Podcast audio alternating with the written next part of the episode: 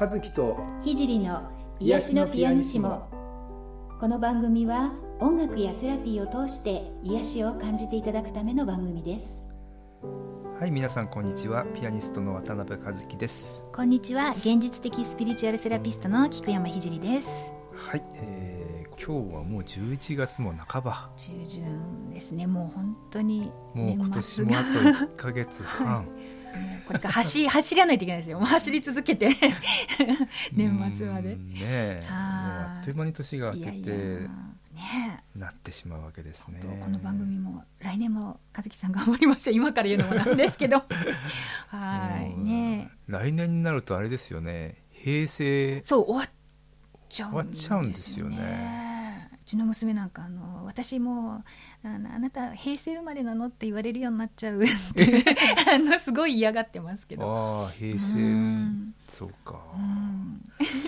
次はなんて何になるんでしょうね今度ね。平成最後のクリスマスになるわけですね 今年はね。はい、ひじりさんクリスマスとかいつもどうしてるんですか？はい、あいつも家族で過ごして地味います地味にしてますか？え地味地味ですね。あ子供がちっちゃい時はあのあのゆネズミさんの夢の国に行ったりですね。ああネズミさんの、うんうん。あ某,、うんテーマパークですね、はい、にあの毎年。クリスマスに？うん寒いんですよ。すごい人でしょ。すごい人だし寒いし。寒いか。そうでしょうね。それはそうでしょうね。はい、でもあの最近はあの、うんあの子供は子供であのねあのネズミさんの国に行ったりお友達としたりしちゃうので あの寂しく。でもあのクリスマスは一応家族でケーキ食べたり。ああの国はもうカップルだらけなんじゃないですかクリスマス。あの C あ言っちゃってるのが C の方がそうですね。ランドの方はそうでもない。家族連れが多いんですけど。あもう C はカップルばっかありで。C の方がカップ C ルなんだ。がカップルばっかりで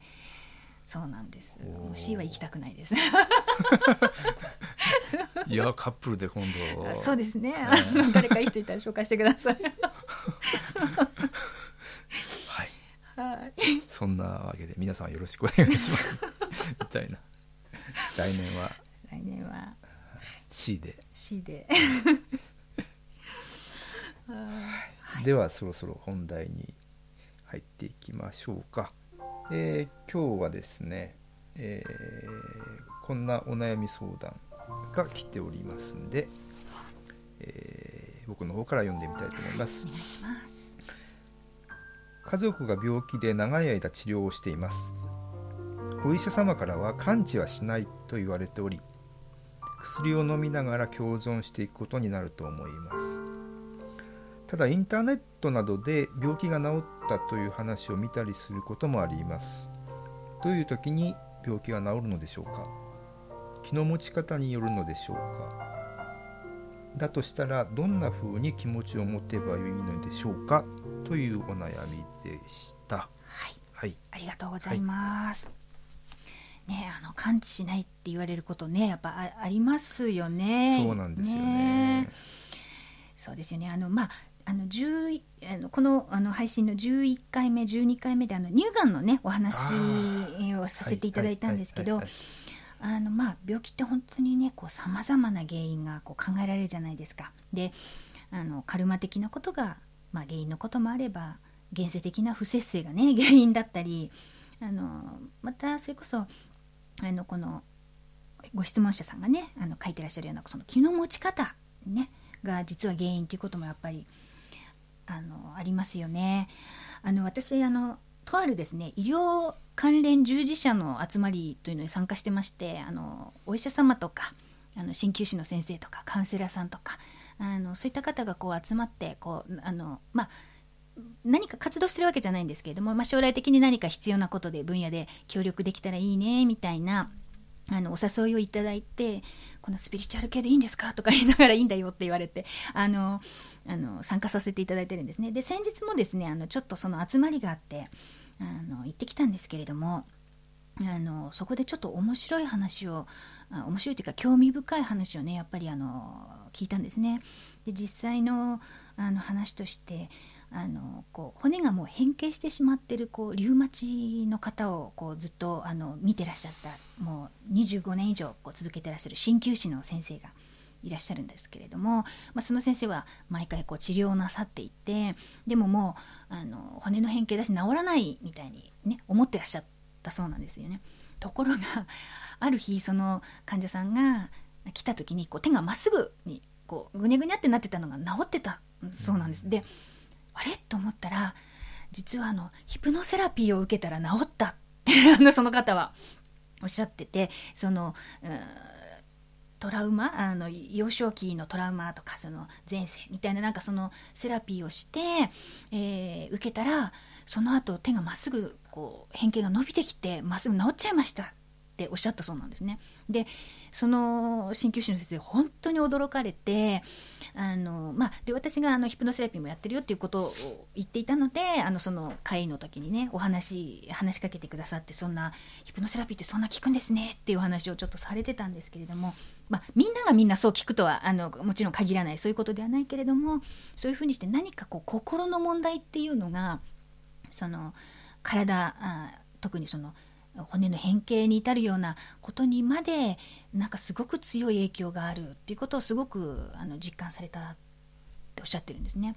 であのその話をしていたらあの その横にですねあの麻酔科のお医者さんがいらっしゃってであの麻酔科っていうのはこうペインペインクリニックっていうんですか、うん、あの、ね、もうやったりとか、うん、もちろん手術の麻酔もされるそうなんですけどその痛みっていうことをいかに抑えていくかっていうようなことをすごくやっぱ研究されてるみたいなんですけれどもあの実際にですねあの膝の手術ってああのある私はまあ具体的にどういう手術かあのちょっとわからないんですけどもその膝の変形あの関節の手術っていうのがあるそうなんですけどアメリカとかでは今あのそこら辺のあの実証をするために膝の手術じゃしましょうって言って本当に手術するケースとしないケースとあるんだそうです。しない。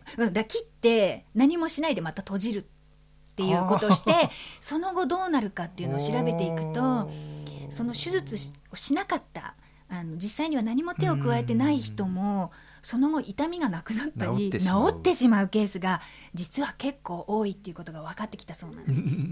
それでえー、これそれ本当なんですか？って本当なんですよってねあのおっしゃっててあのだから実際のその膝の痛みとかそういったことって実は何かその精神的な要因うん。がすごく多い。だから実はそのプラセボ効果って言いますけどねそのあのそういうのはすごくあるんだっていう話をされてたんですねその日ね。うん。であと例えばあのこう事故とかで手とかがねなくなってしまった方がそれでもこう指先がこう痛いってこう感じるっていうあの症状とかがある、うん、それはあの体の部位じゃなくてやっぱ脳がそういうふうに、あの反応しているからだっていうことでその脳の働きというところからその心理的なことももちろん脳みそですよね。あの肉体的な、ね、レベルで言えば。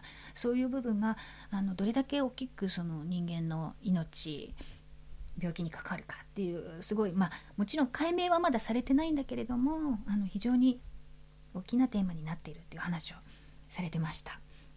うんだからあの病気とかね痛みなどについてあのいや分かってないこと多いんですよね なんて麻酔科の先生おっしゃって「えそうなんですか?」どういう仕組みで麻酔って効くんですか?」って「いや分かってないんだよね」ってうんな分かってる部分もあのこういう仕組みであの意識がなくなるとか分かってる部分と分からない部分があるんだそうです。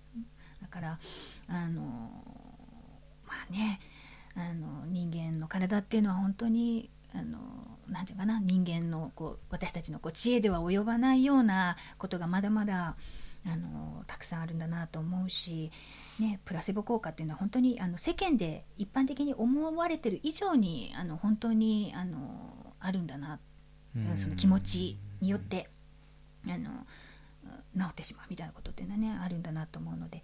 だからまあ思い込みだろうがね何だろうが、まあ、治ると思っていると治ることはやっぱりあるのであのその本当に絶対治るかどうかさっきも言ったように、ね、カルマとかねいろんな、うん、うん、あのことが関係して肉体レベルでやっぱりダメージがこれ以上だとダメとかあるかもしれないけれども、まあ、あのそこを閉じずにね自分の気持ちを閉じずにあの治療を淡々と続けていかれることは大事なのかななんて思いますけれどもね。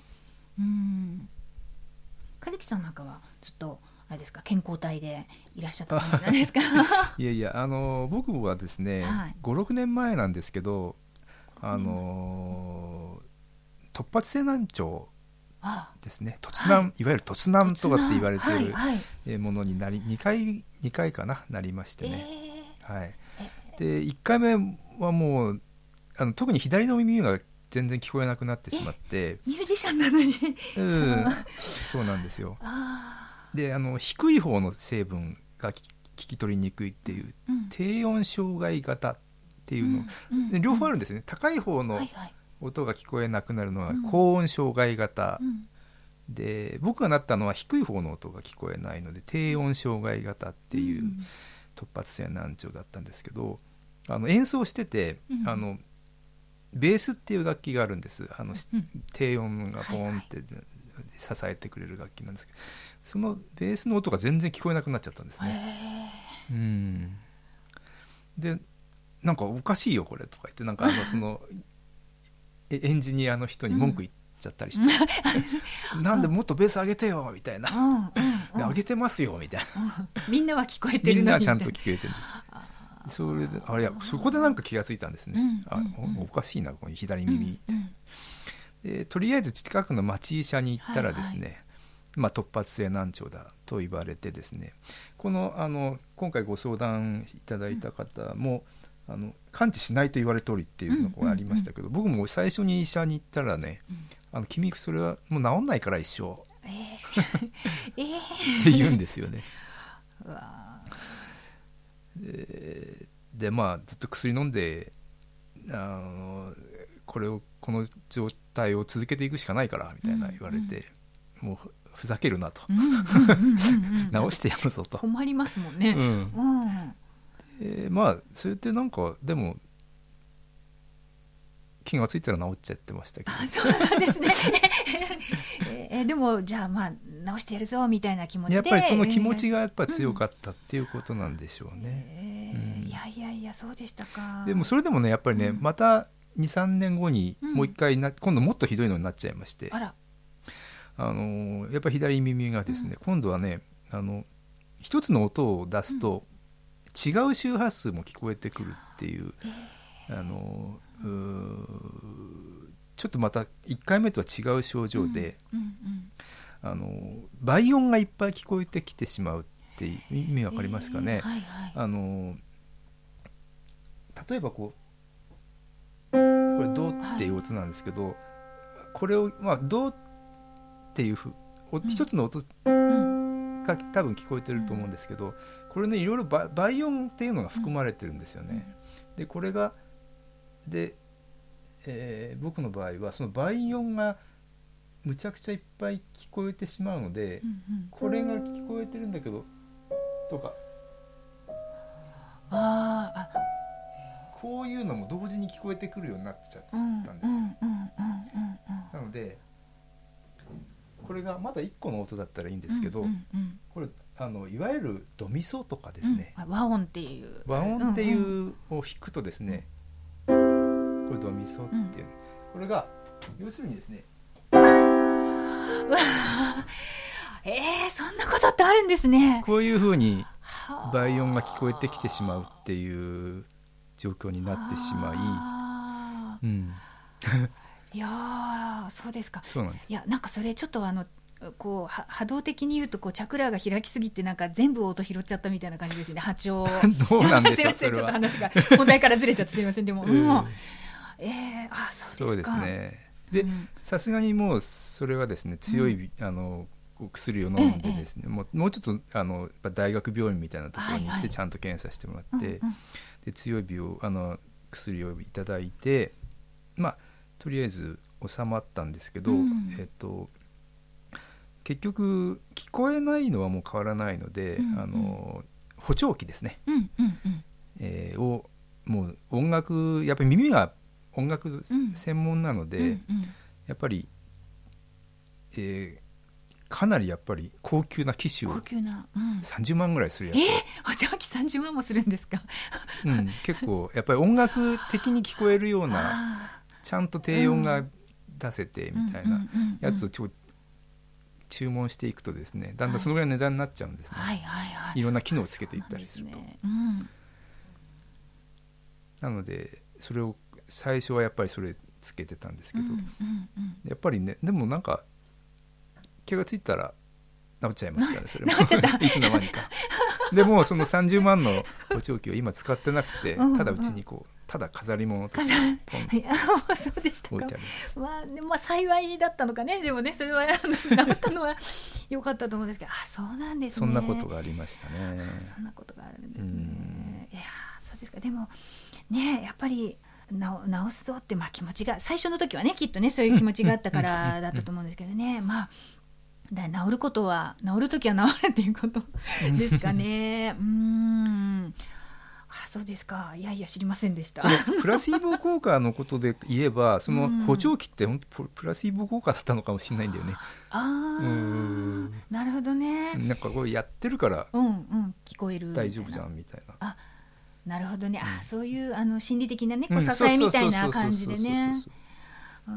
それもあるのかもしれないですよね。うん。うんあの私ほらヒーリングとかねやってますけどじゃあヒーリングもプラセボ効果なの？みたいな ふうに考えるとあの例えばね私はほらあの実際にこう視覚か目でこう見えるタイプなのでこういろんな気の流れをねこう感じたり見たりとかしているのでまあプラセボ効果っていうのとはちょっと違ってやっぱちょっと実際にこう気が動いてるのかなと私は思うんですけれどもでもあのなんていうのかなこう黒っぽくどんよりしてたのがねこうふわっと軽くなって光り輝いてきたりとかあのこ黒いのがどんどんなくなってすごいクリアになっていったりするのが、えそういう形で私は見えているのであの、うんどんまあ、プラセボ効果とは違うのかなとは思いつつもでもあのまあ実はそれは あのどうでもいいというか クライアントさんがね癒されることが一番大事なのでそうですよね。そううん、プラセボ例えばクライアントさんがあヒーリングしてもらってうんうん治ってるっていうのがそう私には目に目にそういうふうにこう見えてるのかもしれないしあのプラセボ効果だと思っていただいても私全然構わないので、うん、ヒーリングっていう手法によって治らなきゃいけないとはあの全然思ってないんですね私はね。なのであの一つのまあ選択肢補助でいいのかなと思ってるのであれなんですけどもまあね、でもうどっちにしろそういう人の気持ちっていうのはねやっぱすごく大事だなっていうのはやっぱり常々思いますね。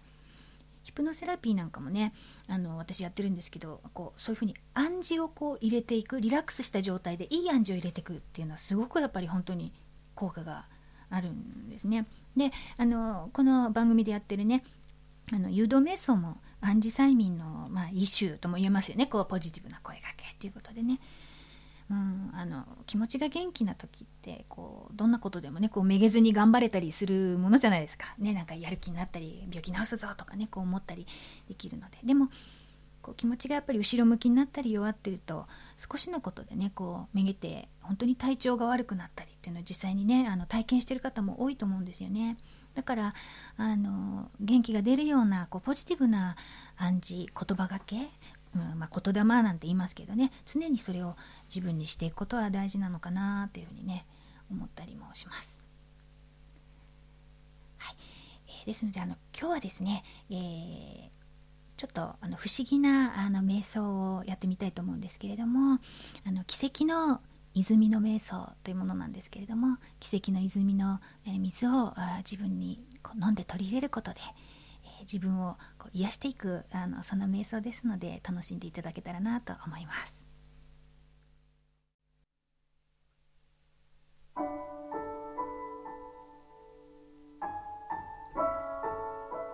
まず姿勢を整えましょう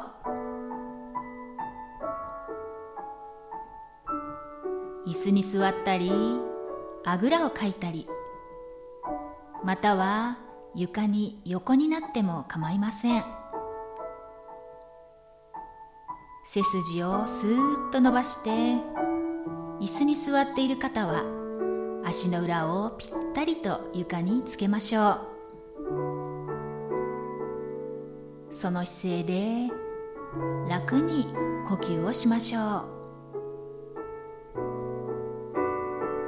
自分のペースでいつもよりは少しゆっくり呼吸をしましょう息を吐くたびに体にたまったいらないものや心の中にあるもやもやしたものが吐く息と一緒にどんどん出ていきます。そして体が楽になっていきます。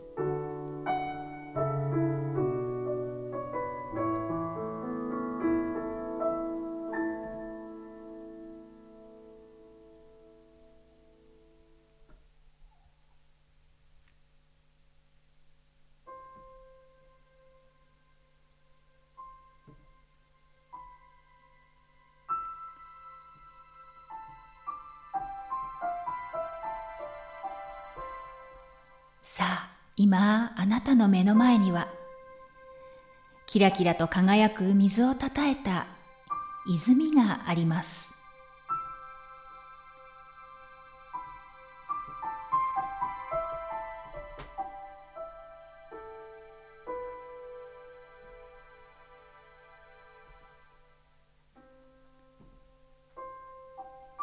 光にキラキラと反射して美しく輝くこの泉の水には奇跡の力があります。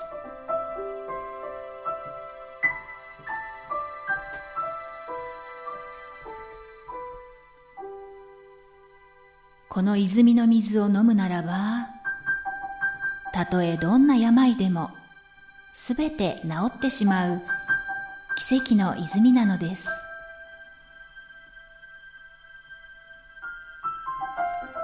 まずはその水の透明な美しさ。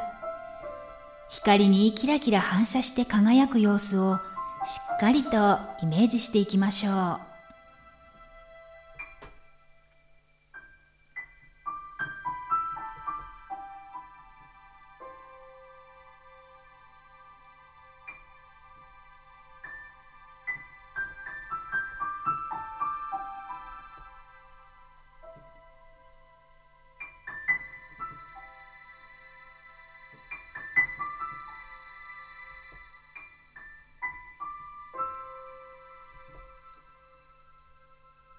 さあでは一歩踏み出して泉の水に手を差し入れましょう。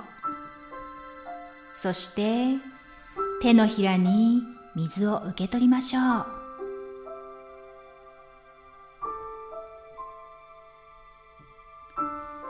泉の水はどんな感触がするでしょうか？手の中にいっぱいに入った泉の水をしっかりとイメージしましょう。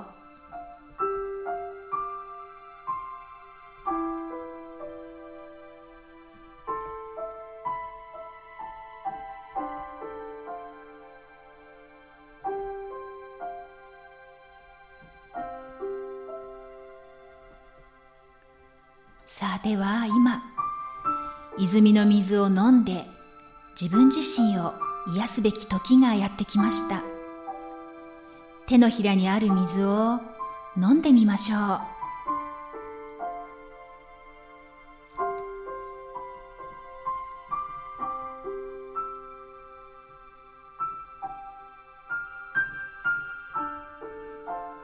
水はどんな味がしたでしょうか？もしもう少し飲みたければまた手のひらに水を受け取り飲みましょう。そして水が喉を降りて体の中に入っていくのを感じましょう。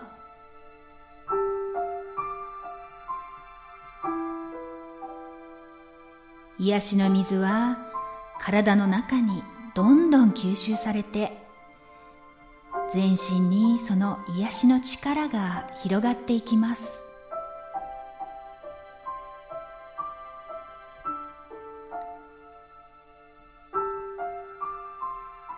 あとは時間の問題です。あなたの調子はこの奇跡の泉の水によって必ず回復していきます。何も心配はいりません。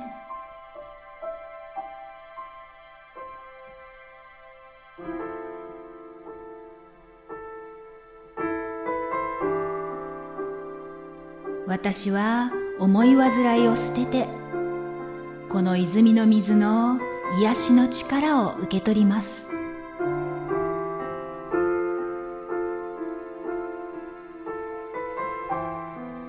私の体と心はこの水に清められ癒されていきます。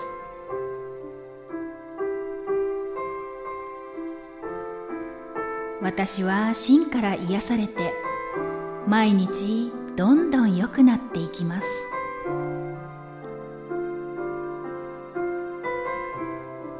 私は毎日どんどん良くなっていきます。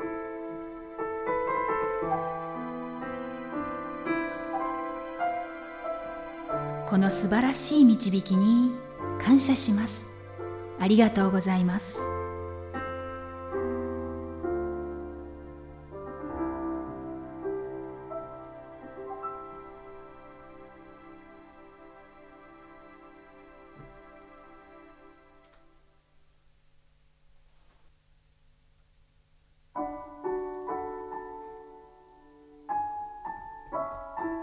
それでは体に意識を戻しましょう。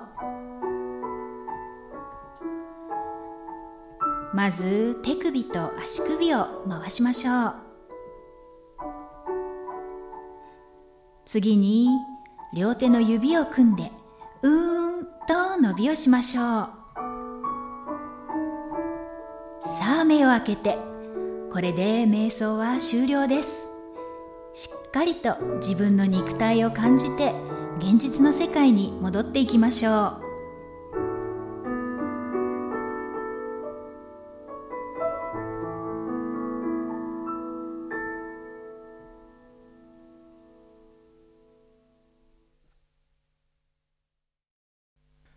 はい皆様今回の瞑想はいかがだったでしょうか？あの音楽的にはですねあのキラキラと輝く水っていうのをちょっとイメージして、ね、はい、はい、ちょっと奇跡の水。奇跡の出せたかな。いや出てます出てます。大丈夫です。あのそれを聞きながらあの私の方もあの誘導を、ね、入れさせていただいたので。はい。あのぜひね皆さん何度でもちょっと聞いてこうご自分の中をこう癒してねいただけたらいいのかなと思ったりしますけれども。はいはい、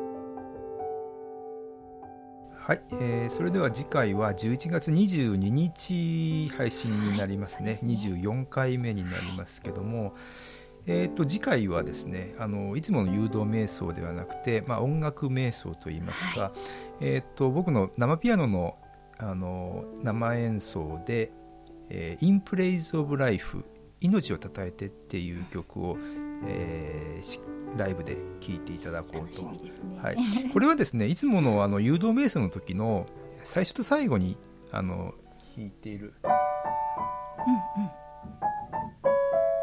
こっていうこういうのをなんかいつも同じ形の弾いてるんですけど、うん、えー、それは実はこの「In Praise of Life」という曲のイントロだったんですね、うん、まあ、イントロというかエンディングというか、なのでその本編をですね、はい、今回は そうですね、はい、フルバージョンで聞いていただこうという回になりますので。楽しみです、ね、はい、それでは皆さん次回もお楽しみに。